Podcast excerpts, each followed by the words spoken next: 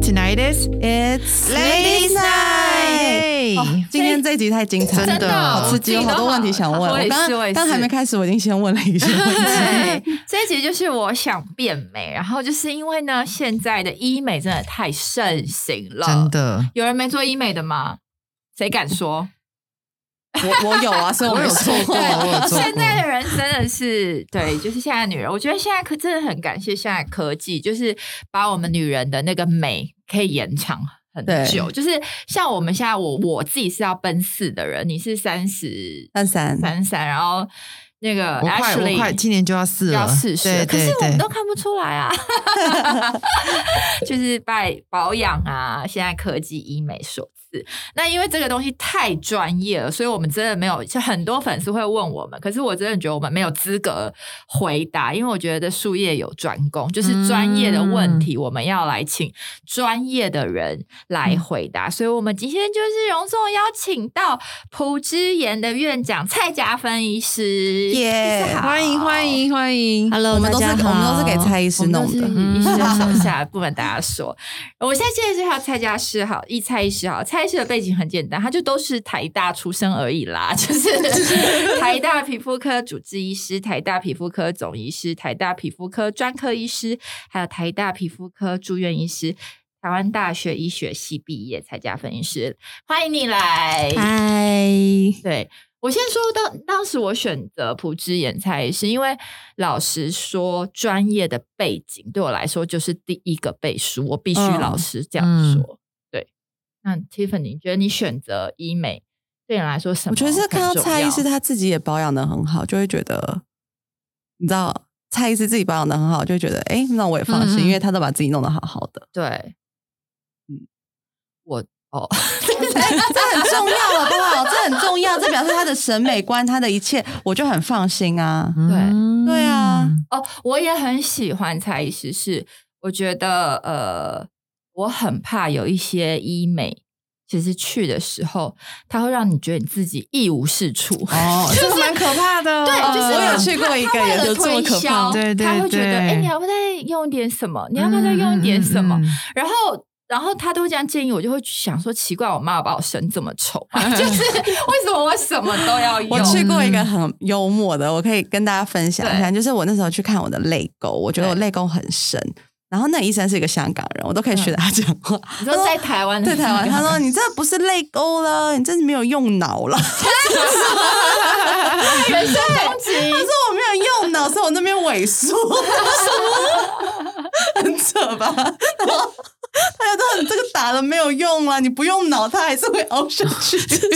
香港人会太直接啊？我当下就哇哇后就觉得 我我这整形也没有用。这好神秘哦，真的泪沟跟右脑有关系。对啊，反正我觉得他说什么是蒙古蒙还是什么的一个东西，蒙古折，对之类的，我对，然后我就觉得 Oh my God，那我想问一下蔡医师，就像我们刚刚说的，因为当然当然，毕竟医美有医美商业的考量，然后你是怎么去判断？后来来去去这么多客人之中，你有没有遇过一些就是呃，你真的觉得他不要再用了，或者是你真的觉得很呃比较特别客人，就是对自己总是不满意啊，只看到自己的缺点，没有看到自己的优点，这种你都会怎么处理？其实我们偶尔就是在普之眼这样的一个场域来讲，我觉得我们已经可能就是我们经营出来的调性跟那个氛围的关系，其实我们已经算是很少遇到这样的客人。哦，但还是偶尔会遇到，就是说真的已经过度失作或者是过度填充。嗯嗯嗯，那其实就我的立场来讲，我其实通常会，我还是会蛮直接的告诉客人我的想法。嗯但是呢，当然我不会用很尖锐的方式跟他说，我可能会告诉他，就是说，哎，可能我们在做保养的过程中长长久久，而且呢，我们总是希望说，我们做的做出来的样子，就是你还是希望呢，其实自己看起来是很漂亮的。然后，当然也就是说，哎，可能旁人看你也不要觉得你动了哪里？对，很奇怪这样子，就是甚至有些其实过度施打的时候，那是一看是会觉得哇，这对真的有点奇怪这样子，对，对脸脸不会动，对，而且甚至是像有些人就是额头会打的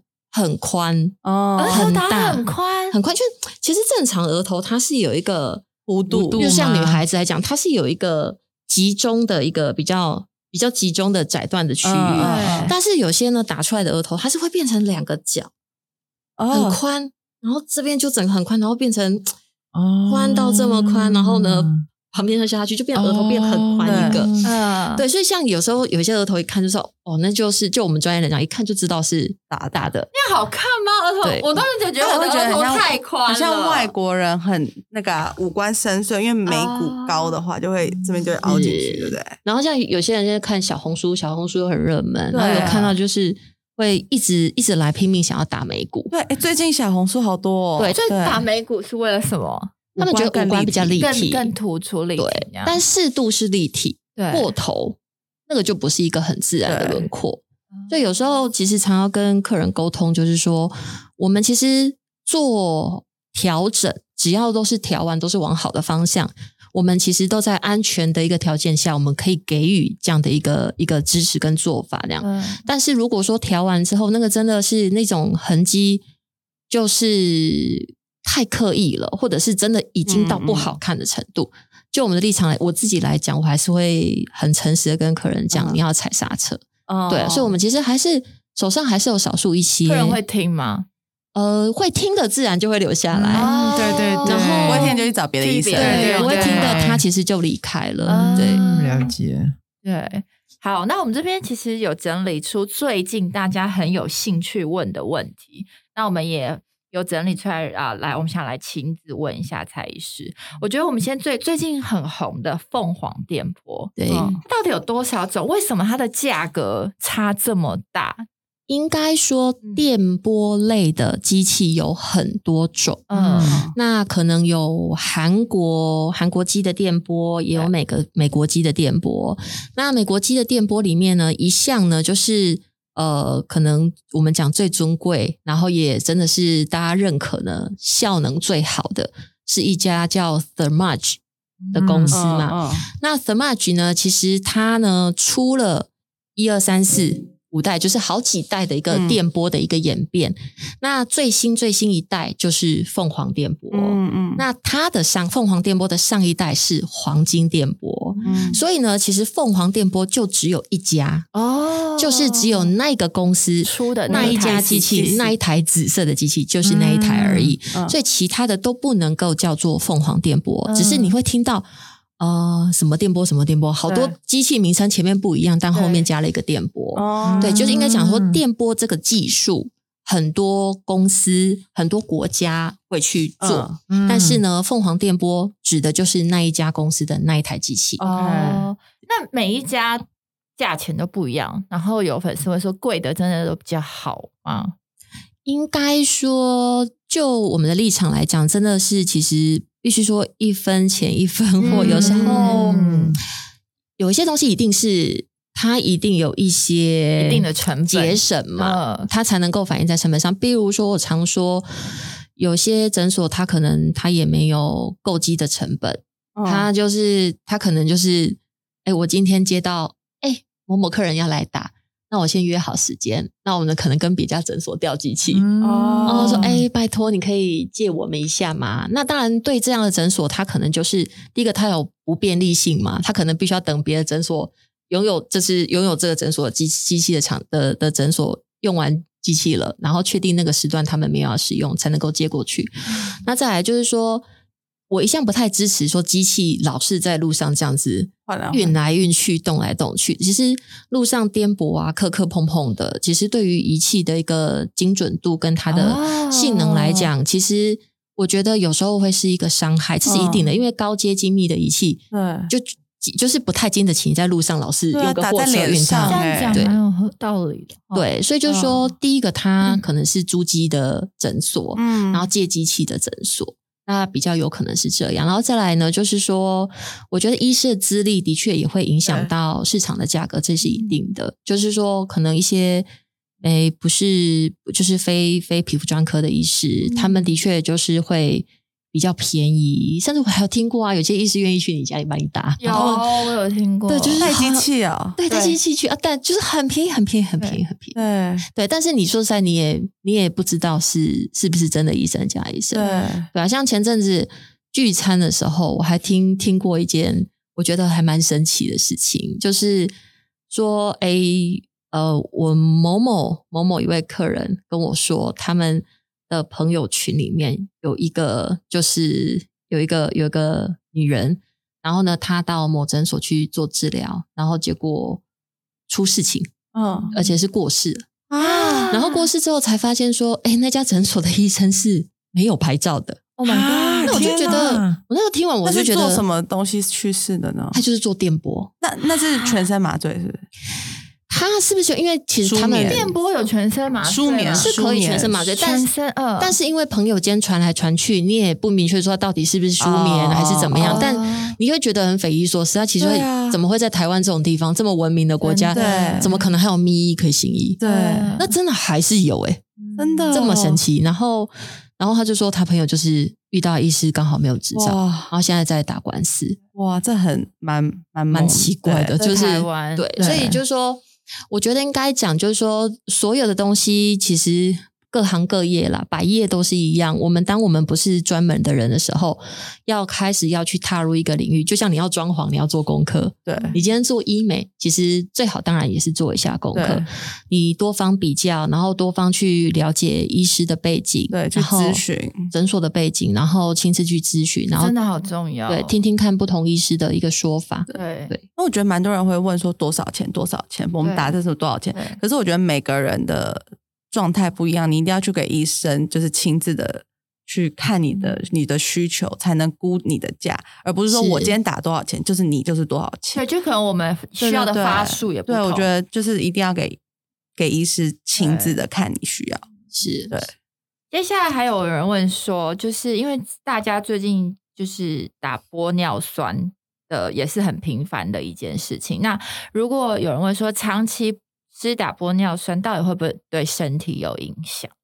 因为讲玻尿酸哦，其实是一个发展很久的一个医材了。哎其实我插不下菜是超老神在在的，因为我们有先给他问问题，他都没有先看，他觉得他觉得问题来了，他就很轻松的回答，真的是超专业的。就集集 对那个现场发挥。其实，都大家都问过了，其实。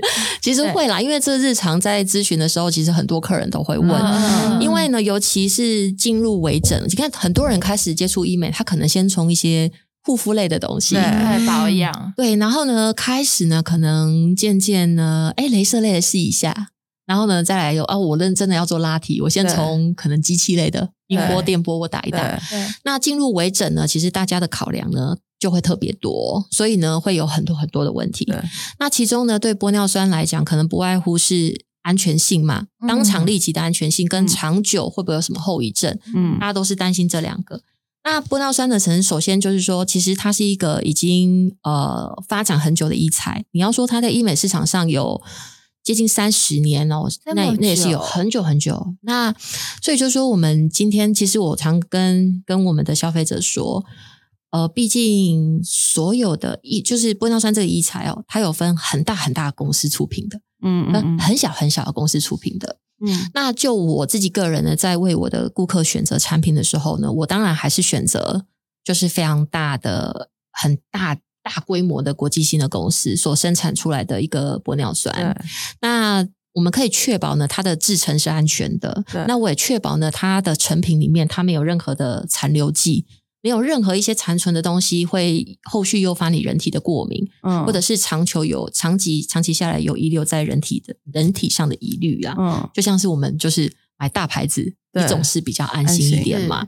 那尤其是国际很大厂的玻尿酸呢，它的有个特性就是说，他们我就像我刚刚讲的，它二十几年的东西了，你的二十几年前的先烈都已经试过了。对对那你比如说二十几几年前，我们的比如说妈妈、阿姨。哦，们就是试过了，对其实厂你看了它二十年，它也没事啊。对那我们可以更加坚信说，啊，那这样这种产品它其实肯定是安全的，至少安心多一些啦。应该讲产品本身它没有问题，可是的确在施打针剂的时候，本来就过程中会有一些安全性的考量。嗯比如说，医师的技术好不好，他会不会就是真的不懂得解剖学的构造，真的把玻尿酸往你的血管里面打打进去。所以你们看要多小心，还要了解解剖学，你怎么可以让人家乱打这个东西？对啊，因为你你皮肤那么多层，你怎么知道你打到哪一层？血管或什么的，所以就是说，其实玻尿酸立即性的危险，就是说偶尔会听到一些当场注射过程中马上发生血管栓塞的，可能就是这个。眼睛失明、啊，失明对 Oh 啊然后或者是当下皮肤可能就发紫啊，然后过几天就坏死的一个反应，这样子。玻尿酸立即的风险是这个，所以那真的就是跟施打技术有玻尿酸相当的关联，超级，因为我真的听过有人打，哎，是眼袋还是鼻子失明？对主串到，主要是哦鼻子附近，像是法令纹，嗯然后呢我们在泪沟很靠近鼻侧这里，对，嗯然后呢，再来就是我们的额头，额头跟太阳穴都是有哦有一些机会在而。且是最多人打玻尿酸的地方。对，对，泪沟啊，对啊，对泪沟，哇，你看蔡司多诚恳，他就是也是跟大家说这是有这是有风险的哦、没有说完全没有风险。哦，还有这个，这一定很多人想问，隆乳手术现在哪一种最自然？蔡司你觉得最推？应该讲隆乳手术目前呢，市场上最顶级的医材就是摩的嗯 Motiva。对，那但是应该讲吼，我我们不能够这样一概而论，因为呢，要知道就是每个人的身形的条件不一样，有的人可能漏斗胸啊、鸡胸啊，然后然后有可能有的人骨架就是天生过小、太小，嗯那有的人可那会怎么样？能就比较过小。做胸部会怎样？就是对，所以变成我们在或者是你的皮肤的松紧度，嗯，所以变成呢，那其实紧比较好还是松比较好那？是松比较好，有时候太紧的时候，你就放不了大一点的所以应该要。松比较好放。松反而是好的。对啊，但过松过松也放了没不行，感觉对所以其实你要考量到每一个人身形的条件。哦那如果今天天如果只是很概率的说，当然现在真的是最贵、最顶级的一个隆乳的材质就是摩的、摩提吧，嗯大概也没有比它更贵的了。多少钱？大概它价钱落在它就是范围？呃，应该讲说，台湾的原厂其实还是有跟每个诊所签订合约，除非他今天违法啦，违法对贩售，不然呢，摩的呢一律都是必须贩售三十二万八以上。嗯对对对，一次性，对、嗯，对，所以它有一个一个个基本的底底价在那边，不准低于这个。对对对。嗯嗯，那但是呢，是不一定。其实应该讲，依据不同的身形，你有可能磨低，你有可能你有可能柔低，然后呢，哦你有可能其他的材质的那个就是假体的选择。所以，但就是说，隆乳更是一个大大学问。所以呢，我才会说，呃我没有说一定我们自家医师比较好，倒是就是说，每一个做手术，尤其要进行手术的患者，你一定要多加去询问跟比较，听听现在看。摩的现在做出来真的可以跟真胸部一样吗？还是它还是是。也需要按摩？对我朋友说不用按摩我朋友说不用睡一觉按摩了起来就有胸部。了，对，不用按摩，啊。不用按摩，也不用按摩，就是睡觉起来就有胸部。现在呃假体的追求啦，其实普遍都是不要按摩，你要是按摩很痛痛苦的，而且好像是很对对。痛。对，不用按，然后站起来自然的有自然的下垂度，躺下来会有自然的外扩感，真的就跟自己的胸部一样这样。那顶多摸起来比较像是，因为女生的乳房还是分两种，一种是脂肪比较多的，脂肪比较多本来就会比较偏软软一点，嗯那一种是乳腺比较多的，对会比较 Q 一点点。嗯，那其实假体做出来的就是比较 Q 一点点，它乳比较腺比像较多乳腺像胀奶的时候，有也没有那么硬啊。胀奶很硬哎，对对，啊。没有没有没有，哦就是像是乳腺比较多的那种 OK 少女的 OK 胸部，啊。对，摸起来的感觉。对，。像胀奶好超硬，到手就知道。对对。啊，还有就是因为我跟 Tiffany 常常去不之眼，我们定期一定要做对。水飞梭。嗯。每个月。然后都会有很多粉丝问我们为什么水飞梭，它是什么理逻辑，就是它是什么让让我对们这么有感。我是真的不能没有水飞说，嗯我就是一定要去我三个礼拜我一定要去保养一次，那是我很基础的保养。我觉得应该讲，我都会跟客人解释说，水飞说它很像是肌肤的还原件，就是你知道，我们其实每天会做很多呃对皮肤不太好的事情，对可能今天没卸妆，嗯，举例啦，对，或者可能太阳过度曝晒，嗯对啊，过度曝晒啊，喝酒啊，吃咸酥鸡啊，嗯然后就是可能试了一些新产品啊，但它对你的肌肤可能不是那么适合。嗯总之呢，生活中会有很多挑战，会让你的肌肤呢，可能整个的代谢状态并不好，可能会让你的角质代谢受阻，毛孔里面的角化异常混乱，然后呢，皮肤的油水平衡也会、也会偏差掉。对，那水飞说呢，其实终归来讲，它就是一个做脸的机器，只是它是用医疗仪器下去做脸。对，所以，我们透过能量的设定呢，其实还原几件事情，还原你的漂亮的角质，对，然后呢，把你的毛孔的角化状态跟你的毛孔里面卡住的油污，把它给嗯清洁出来。对然后呢，尽量把你的油水平衡呢恢复到一个比较完美的一个状态，其实就是做这三件事情。那其实我常说，皮肤漂不漂亮，其实都不一定就是必须要有这三个基本条件嘛。啊其实应该讲吼，白不白，黑不黑，这个每个人的追求不一样。对但呢，你不管这个人黑或白，长斑长斑或不不长斑，你总是要觉得这个人皮肤是有亮泽感的，嗯然后皮肤是有细致感的，对你就会觉得哦，他的肤质还蛮不错的。对所以水飞说，其实就是做好这件事情而已，嗯让它水嫩、细致、有光泽感。就像一个定定期保养的对啊概对啊念，，而且它很方便啊，你做完你又不是对防晒要很要求，对因为它毕竟不是镭射嘛。对。对，所以，像皮秒镭射也很多人问，到底是每一个人都适合皮秒吗？像我们去做皮秒的话，是需要先咨询吗？皮秒呢，应该讲水飞说倒是没有什么肤质不适合，对，那皮秒镭射呢，其实必须要依照可能季节跟你接下来要进行的活动，嗯嗯嗯然后比如说你就预计，哎，我接下来比如说你有两个礼拜你要在海边做什么拍摄，露营我露营也不行、对呀、欸我当然不会在这说，哎呀，拜托你现在来打皮秒，哦那可能就不是一个很好的一个选项。然后呢，再来就是说，我们还是必须讨论的，比如说，呃，水飞说它是一个比较很保守温和的治疗，嗯。皮秒呢，它就是一个积极主动型的治疗。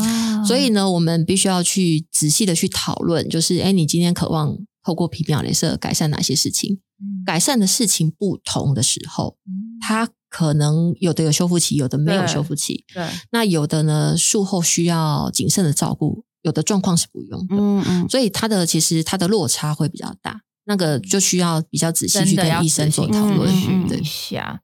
哇，有个人问题好专业哦，我都不知道是什么。想了解非侵入型的超声波紧肤拉皮 HIFU 是什么啊？它会那什么？你这知道是什么？其实就是音波拉皮啦。哦对，音波拉皮。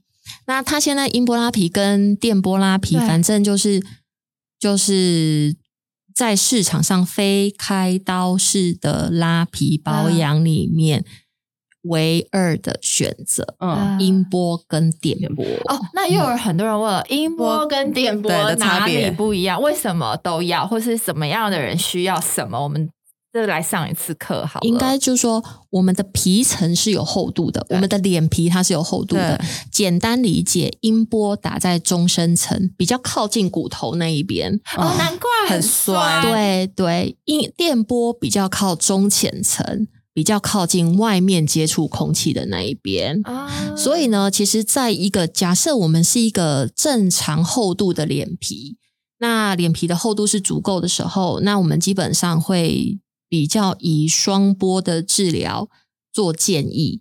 那双波的治疗的话，你可以选择一年电波，一年音波；那你也可以选择一次性的一点点电波配一点点音波。这是一个简单的一个概率上概率概率上的分类。那当然有一些极端的脸型，比如说整个脸很肉很肉很肉，啊都是油的，脂肪比较多的脸。那也有那种很瘦很瘦很瘦，近乎跟骷髅头一样，对，只有一点点薄薄一层皮的。只有比较极端的脸型，我们反而呢首选会变成是以电波为主。嗯嗯举例像极端，像整个脸好瘦好瘦好瘦，近乎是只有一点点皮层，然后嗯连着连着骨头的，你可以理解吗？它的深度是不足的。你打音波很无聊，哦，它根本没有那么深层的地方让它打嘛。这样。讲好理对。好对能理解。所以我们没事打音波干嘛？你只是一直在打在骨头里而已。对对。音波是比较深，就是要比较深肉的脸，因所以你音波我们要去计算。哦今天假设我们看完看完超音波的显影，觉得说哦，因为哦音波它有两种头，皮下四点五 mm 跟皮下三点零 mm 嘛，那你你也要皮下四至少要有三点零 mm 可以打。啊那万一你根本量起来根本连三点零 mm 都不到，嗯我们今天打音波是没有意思的。OK 对，就白打了。对对那那这样子其实是以以电波来进行就可以了，就是外层的皮肤让它有紧实嗯就行。对，音波就是你脸肥一点的人去打比较划算，就 是这它的比较有感啊比较有感有感，有东西可以打那脸很啦，瘦的人其实可以不用考虑音波，就是极应该讲中间值，然后旁边极端的很极端的脸型，要跟医师做一下讨论。哎，那我我帮我妹问一个问题，你干嘛 帮人家讲出来？你就是没有啦，就是我们我们也很多人问说，到底几岁开始可以接触医美？因为很多人说不要太年太对早，，像蔡对不对？是只有女儿，你会建议她以后几岁？她只是说妈妈好想变漂亮，那你就会觉得说她应该很早就会让她女儿打，不会在妈妈安全时打下。我们家小朋友现在就开始做水飞梭了，啊，真的？哦，因为所以你连小朋友你都觉得他们就已经可以做了？因为主要我女儿现在六年级嘛，哦她其实青春期对，皮肤开始她的荷尔蒙已经开始有变化，嗯。所以呢，她的毛孔已经开始会有一些粉刺的问题。所以我大概就是每一个月，每大概三周左右，我就会让他去做水飞梭，嗯嗯就是维持毛孔干净，不要说真的卡很多卡太久，真的以后变成一个凹疤在那里。所以就定期让他去做这个。那其他的可能大家比较想要知道是说，施打像肉毒啊、玻尿酸玻尿酸哦，那种比较稍微有一点针具跟侵入性的，就其实这个是有法律上的规范啊。哦真的哦你有法定年龄，嗯对，基本上呢，你要超过18吗十八岁以上，你才哦可以。对，嗯嗯，对对对，基本上，因为你其实年纪太小的时候，你其实是没有你没有自己充分的思考跟做决定的能力。嗯那万一你的你的父母亲个性怪怪的很歪怎么办？那把你把小孩抓去乱做一些伤害他有的没有的事情，那是不行的。所以其实政府是有立案，其实呢，在十八岁以下孩子，其实呃一些非必要性的医美是不建议做的。比如说，你可以说你家女儿双眼皮，结果你十岁把她带去割双眼皮吗？嗯，不对啊不可能哎、就，是不行的、你不不就是妈妈可能很心急，觉得我女儿怎么不够美，对要割双眼皮那你又碰到一个爱赚钱的医师，两个一拍即合，真的就把哦十岁的孩子抓去割双眼皮了，对啊，避免这种事情发生。所以呢，嗯其实还是有一些立案的，一定要一定年纪以上。哦，还有人问说，如果长期红豆冰的疤，哎，年轻的时候疤真的很好消，为什么越老我们的疤越越难消啊？对，跟代谢有关系怀孕也有关系。哦，怀孕的我没有怀孕前有就有感觉到，哦现在的疤不像年轻一样那么好消，所以疤到底要怎么让它消比较快，还是没有办法皮秒嘛看命？还是看疤痕的类型吧。如果是红豆冰，普遍指的是色素沉淀嘛，就是对脚受伤后的色素沉淀。那个判断只是单纯的色素沉淀，我们就是用皮秒镭射来做。嗯，但是如果有牵涉到一些凹凸的疤痕的话，那现在呢，目前最好的机器就是 Ultra Pulse 嗯 UP 超脉冲二氧化碳镭射。那这个就比较深奥一点点啦、超级就嗯是得对超级得看疤痕的类型来决定。那剖腹疤痕呢？剖腹按 UP 镭射 Ultra 哦 Pulse，、所以其实有就，像那种蟹足肿对 UP 镭射、哦是有救的。哦。就记得反正一个简单原则，凸凹我们就哦 UP 镭射，哦。然后颜色那就来现场讨论，看你哪、哦。看你什么色，哦，了对，解。不同的机器针对不同的颜色，对，简单来说，我知道朴志妍最近还有一个很厉害的机器，就是嗯。坐在上面那个呃，就会 MC，对对，驱动仪吗对对对，哦就是因为自然产嘛，然后就会有一点小漏尿，哦那那机器可以大大改善，缩它但我还没有做，对，哦，我觉得这对其实很多妈妈很重要，哎，就是像、像有时候跟一些产后妈妈在沟通的时候，有些产后妈妈说，哎，猜是我决定我可能要生两个三个。那我可能两个三个都生完之后再做我再来做居动仪。但我我个人觉得居动仪给我的一个概念，它其实很像女人在坐月子。你你为什么你每一胎生完，我们的妈妈跟长辈们都叫你要好好把月子做好嘛，好好休息，然后可能在前一两周你好好的躺床，对，让你的身体的一个骨架、骨盆的韧带呀、跟骨架回到原本的位置，你才不会真的去伤了一些结构。嗯，那今天 M C L 跟这个概念其实是很类似的、哦。嗯。M C L 它它做的事情是我们坐在那个椅子上，你不用脱裤子，然后它真的是利用磁能的科技去让你整个盆就是盆底肌，盆底肌是一个就是我们整个肚子里面最下面的最下面的那一那一块拖住整个内部脏器的那一那一块大片的肌肉。那因为你即使你没有自然产，你即使是剖腹产，都都会啊，都会松，因为你的宝宝总是要在你肚子里面住十个月的时间嘛，对，然后他宝宝的整个跟跟胎盘啊羊水的重量会把盆底肌往下压，嗯。而且会把盆底肌还是会撑得很大，即使你没有自然产过。所以盆底肌那一块一旦松掉，你的骨盆的位置其实还是跑掉的，对，因为那个盆底肌是把你的整个胯骨啊，就是、嗯。就是骨盆底那个地方是紧紧的抓在一起的。对。就像是举例怎么讲，我们的铝哎喝饮料的嗯。铝铝箔包，铝箔包的下面那个底，嗯，对，下面那个底。嗯嗯嗯，那我们今天呢，其实，在怀孕的过程中，下面的底会被撑的，就是像一个这样松松，对，像松松，哦。像人躺在睡袋里面啊，对对对。人躺在那个然后就是有空间，对对有空间感的感觉。是，所以就是说那个地方一旦被撑松，我们其实每生完一胎，我都会建议，其实好好做，至少做那个椅子做个六次，做个六趟，你让你的盆底肌尽可能回到以前的紧实度，跟以前的长度，跟以前的大小，把你的你的骨骼盆底的骨骼呢，其实抓回。正常的位置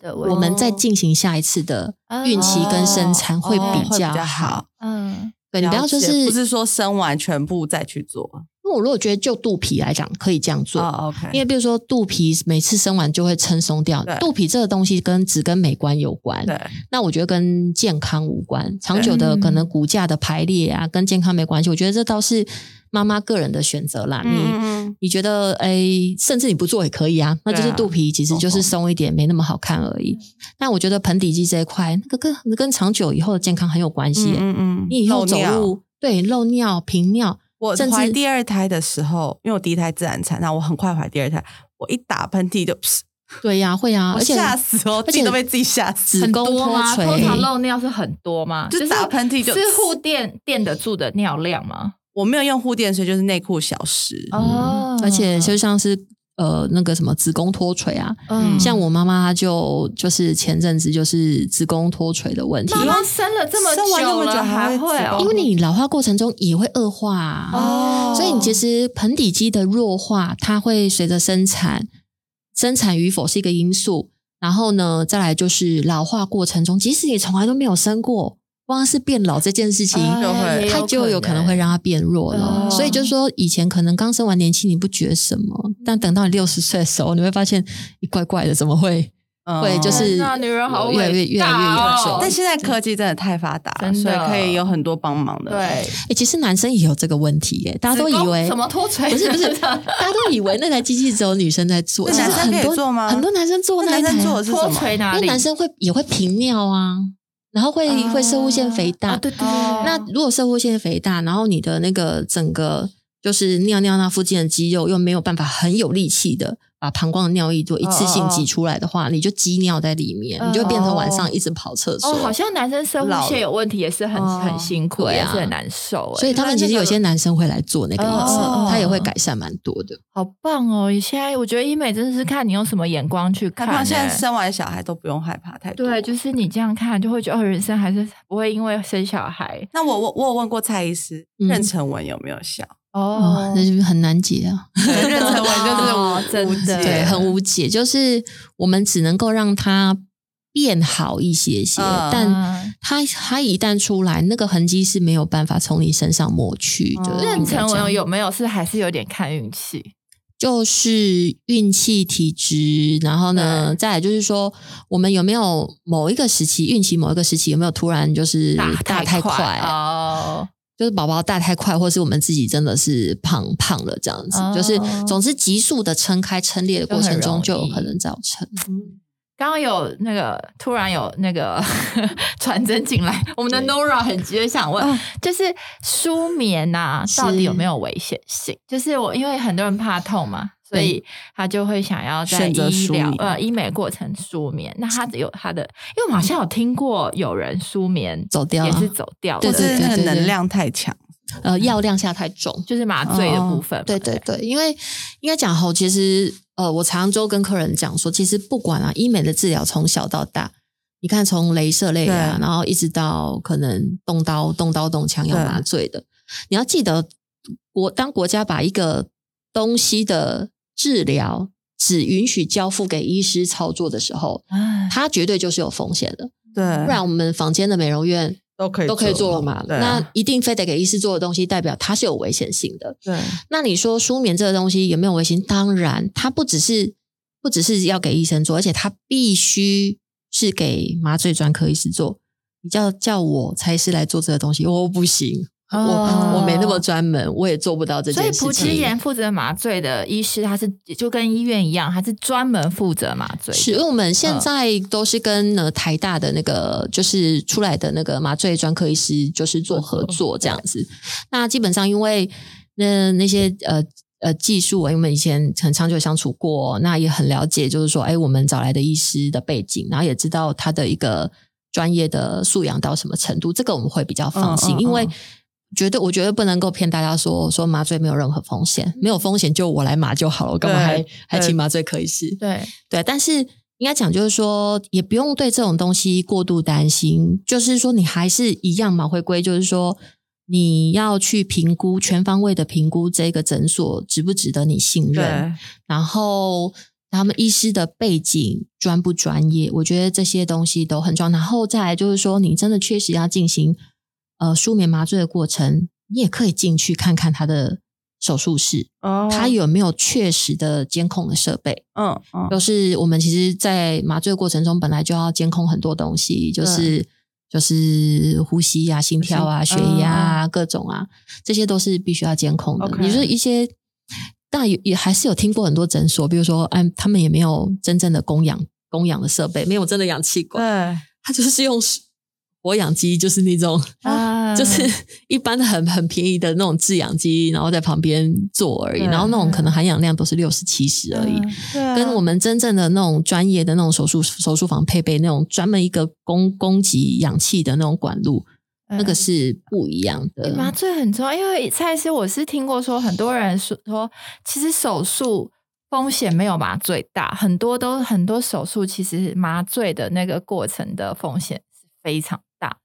应该说刀还是看大小，对，对，刀还是看大。有些手术本身真的是大刀蛮大大手术，然后会牵涉到一些很很复杂的血管，像是什么是大的？脑脑啊，心脏我说我啊，说整哦整形哦，可能普削骨啦，削骨，削骨削骨比较有可能嗯碰触到一些比较大大型的一个血管的构造，这样子。你有做过削骨吗？感觉我们好痛哦。诊所有有有就是偶尔有一些削骨的，嗯对。那但是就就是说，削骨的手术的进行就更需要整个团队比较密切的配合，嗯就是实就是比如说患者必须留观，然后呢嗯必须一直随时监控他的一个就是血压啊，然后心跳啊。像你会，比如说来的人，你会不会说，他如果会建议他不需要做到效果，如果比如说打肉毒或者是电音波就可以达到一个呃比较理想的脸型，你会建议大家做小骨吗？应该说，呃，有，毕竟手手术类的东西，当然还是有一些我们微整没有办法完全追上的，嗯对，完全追上。但我觉得每个人期望不同诶、首先，我觉得每一个客人进来的时候，我们还是要充分聊一下，就是说。对你而言，我我我自己个人习惯，我一定会给他好几好几条路选。例如说，从即使是微整，它也有很简单的微整跟很复杂的微整。嗯嗯，那也有到进展到开刀类的。那可能我们让患者呢充分了解每一个东西治疗过程中它的好处跟坏处，嗯然后呢，当然也让他了解花费。那就是充分他都了解完之后，他其实自然就可以做出一个选择出来了。对，但是不要不告诉他。例如说哦，比较我觉得个人我会比较不喜欢的是开刀医生只推开刀，你根本没有告诉他还有别的选项可以做这件事情。那那微整派是他也就是只推就是微整，他也不告诉他，哎，我们有动刀的这个选项嘛？对啊，哦举例来讲，眼像眼袋啊，对眼袋我们也可以用用，比如说玻尿酸啊，或童颜针去修饰，对，但我们也有手术这个选项啊。对所以我们要知道，就是要充分分析给每一个个案听，在你的身上，我们手术好处是什么，然后可以达到几分的美感。对，那在那在你身上呢，就是微整的好处坏处是什么？哦那那它的它可以达到几分的美感？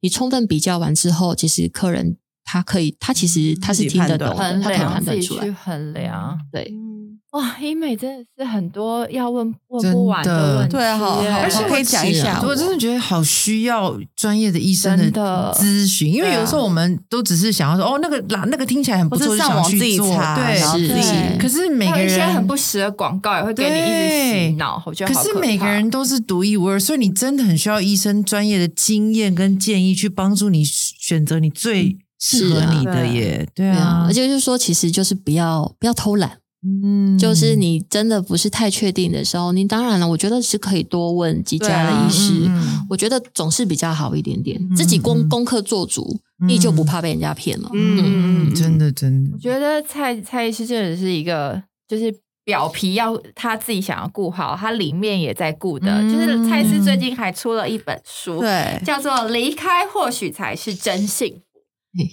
你有看对是离开，不是离间。》。为什么你会想要分享这个部分？因为我们其实在，就是其实我我的工作，我会接触到非常多的女生，对，哦都是女生，尤其是我们诊所客群，因为我们现在开始在做生发跟植发，哦。男生客人才开始才就是真的，嗯。我们常会在诊所里面看到男生。那不然以往哦，在以前还没有做生发植发之前，都是哇，大概九成五哦，嗯，九成五的女孩子。那我觉得女生其实做久跟朋友一样，其实都会聊啊，聊家庭啊，聊婚姻啊，聊感情啊，对，那聊工作啊，就是你会发现，其实女生有时候蛮容易往很多框架跟跟一些莫名的一个胡同里面去钻啦、对。对，那那我觉得写这这本书，我觉得它一来是用我过往的经验，然后可能分享给大家，可能从比如说感情、婚姻啊、育儿啦，然后嗯工作上面啊各方面，然后甚至结合我平常看诊过程中遇到的女应该是边，走边学的一个对人，对对，就是分享，就是把一些一些我觉得偶尔碰到，哎，我觉得可以分享的一些东西，我们其实就把它写下来。嗯，所以这本书其实设定给蛮多，有时候写写写，想说哇，我们诊所好多 年轻员工，我觉得他应该要写这个东西给他们看一下。我，觉得需要，就是可欸。能某一些章节，就是突然在工职场上有有感而发，我觉得我、嗯。我必须要给我们年轻的助理们对，嗯知道这些东西，嗯就是写了，可能某部分是给这些，那有的时候是给一些可能就是在婚姻里面的的女生啊，嗯嗯对啊，或者是反正各种不同年纪的设定。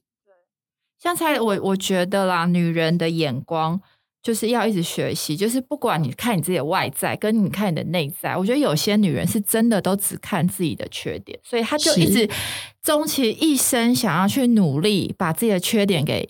变得更好，可是他永远看不到自己的优点，嗯所以她的努力都在去遮掩自己的缺点，嗯可是忘了去发光他自己优点这一块。所以，像蔡司，你如果遇到像这样的女生，你来，你已经感觉到她有这样的，就是她一直在嫌弃自己的时候，你要怎么让它有一个平衡跟拿捏？就是我们要怎么去抉择，说我去把我的优点放大，我的缺点，当然每个人都会有，没有人是完美的。可是现现在很多人在追求一个完美的形象，可是根本没有这种人啊。是啊，是啊，是啊，因为我觉得做医美来讲，碰到这样的状况，算是真的还不少见。对，因为尤其是我真的做这行很久了，有时候就是我们的客人哦，起手式哦，就开始讲某些话的时候，我们就开始会知道啊，就是有些我们需必须要关怀的地方。真的对，像像我们前阵子也是哎遇到客人，比如说，哎，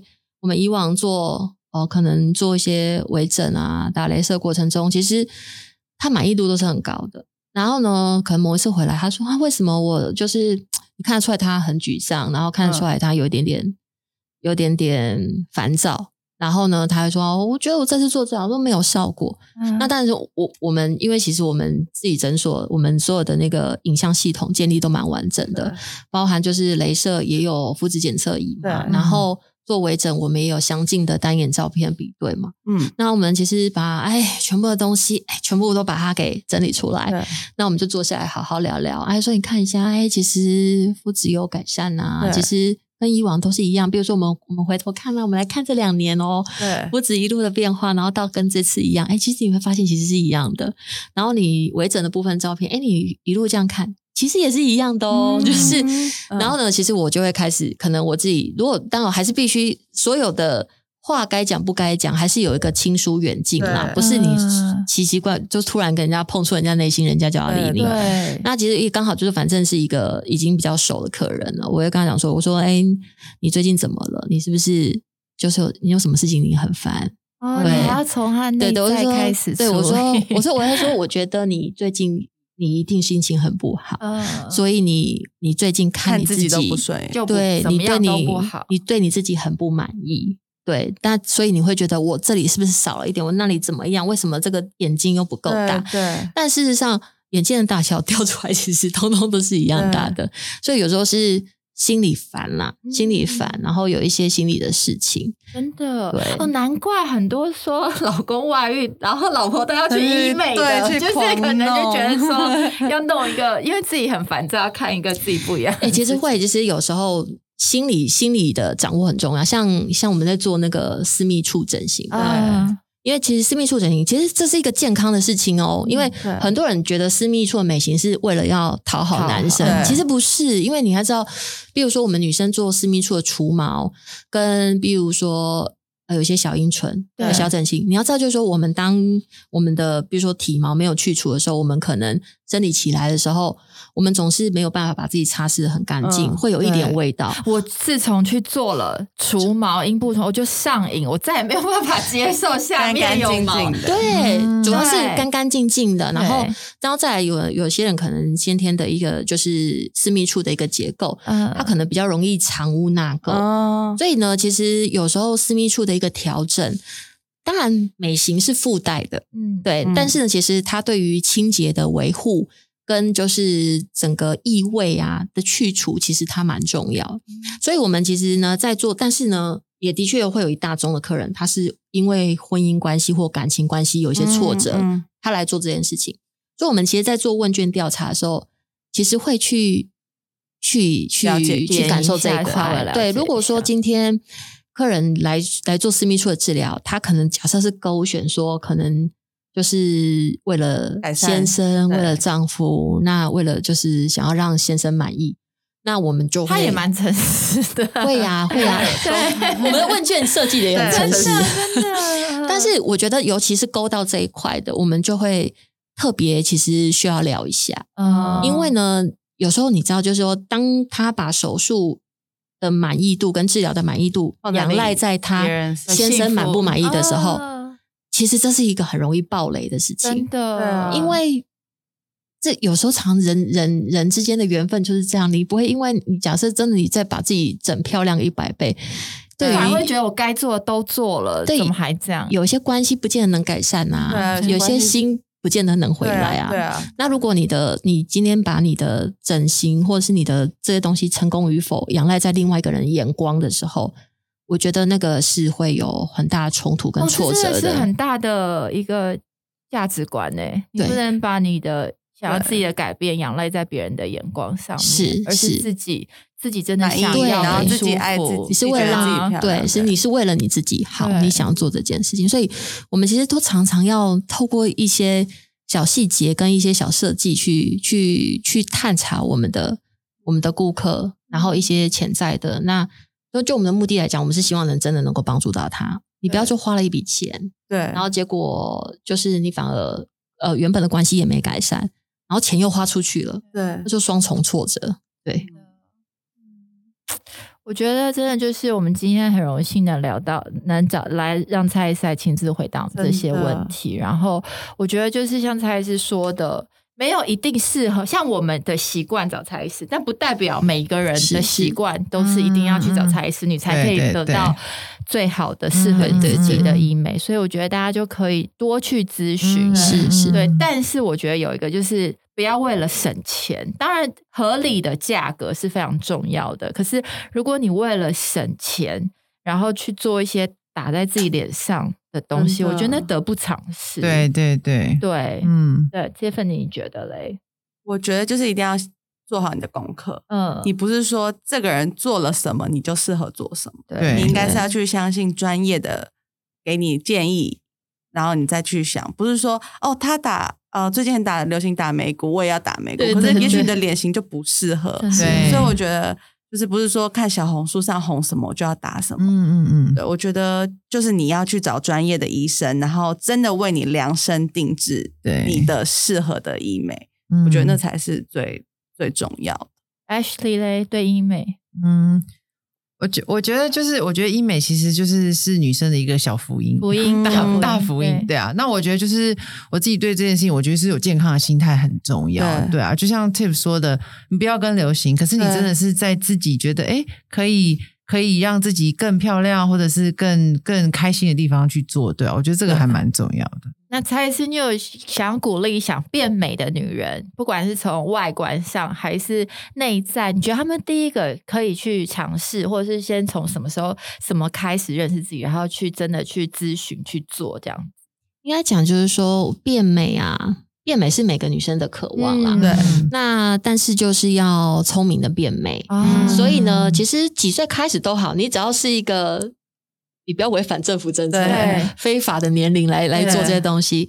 合法的年纪其实要做什么都行，但是呢，一定要具备就是知识、逻辑跟判断。我们嗯真的把功课给做对好，不要去嗯做到一些伤害自己，然后让自己后悔事后很难挽救跟处理的事情，这样子。对，嗯所以然后再来就是说做医美啊，我觉得其实现在蛮好。有没有大家其实也有感受到？其实我觉得现在，尤其是凤凰电波，嗯开始哦，这样子风风火火，就是就是整个在市场上炸开来之后，我觉得大家对医美的心态是越来越健康的。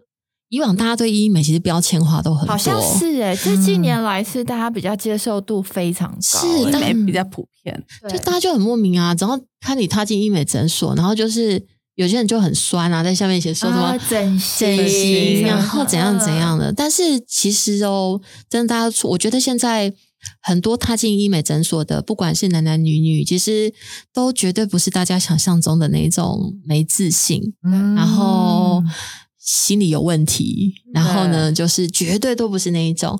其实现在极高的比例，因为像我们刚刚当然还也是有分享一些可能因为是希望老公啊对这样这样对，那个其实占的比例已经很低了。其实很多都是很有自信的男男女女，来保养他们对他们只是嗯想要让自己很优雅的自己看了自己爽，就是对这样对让自己优雅的变老，然后是是在一个哦就是优雅的变老对好我觉得这个好迷人棒哦对我喜欢这个嗯。对优雅变，然后让自己的的状态是一个自己自己感受到是很满意的，是满意给自己看的。真对的，倒也不是说是要满意给给别人看的，然后就像大家就不是像大家认知的把自己弄得奇形怪状了，然后变成另外一个人的感觉。对对对对不是在不是现在医美不是这个样对子，可是我觉得现在大家越来越健康，我觉得倒嗯倒蛮好的。对的。对，好啊，我们今天谢谢蒲之言的蔡家芬蔡院长来我们 Ladies 你 Night 跟我们分享这么这么哦。多，今天大家都省了去咨询的时间呢，真的。还是要啦还是要啦还是要啦但是你